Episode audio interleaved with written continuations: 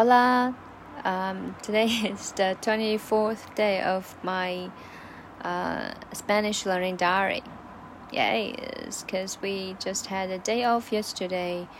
Um, so let's get started. Today we learned uh, uh, we have two person like when you are uh, you're going to eat in a restaurant with your friends and you you might be asked how many people do you have and uh, you might need might, might, might need to say uh, we need a table for two like we have two person it's something like that. Uh, so in spanish it's it's like uh, somos somos dos. Uh, it literally means um, we have two or we are two. Yeah two person somos dos, somos tres, somos cinco, etc. And then the waiter might ask you, uh, do you want something to drink rather than do you want something to eat? Because while you are drinking something, you are naturally given a time to think about what to eat. So in Spanish, we say, ¿Quieres algo para tomar. ¿Quieres algo para tomar? Is a little bit um, complicated and a little bit long, isn't it? So, ¿quieres actually means uh, mm, what? Uh, what do you want? Yeah, you want something. And algo means uh, something.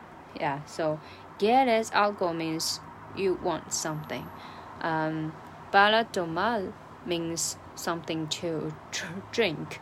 So together, uh, it literally means you want something to drink. Yeah. ¿Quieres algo para tomar?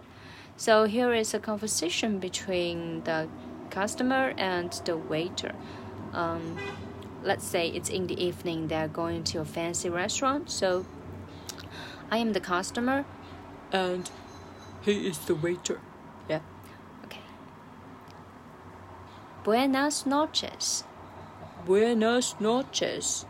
¿Cuántos sois? Somos tres. ¿Quieres algo para tomar? No. okay, just kidding. Um, so the conversation um, literally means uh, good evening. Good evening. How many people do you have? We have three. You want something to drink? No, thanks. okay, um, so let's wrap up what we learned today. Um, how many people do you have? ¿Cuántos sois? ¿Cuántos sois? Uh, we have two. Somos dos. We have five. Somos cinco. Do you want something to drink? ¿Quieres algo para tomar? ¿Quieres algo para tomar? Okay, thank you very much. See you tomorrow.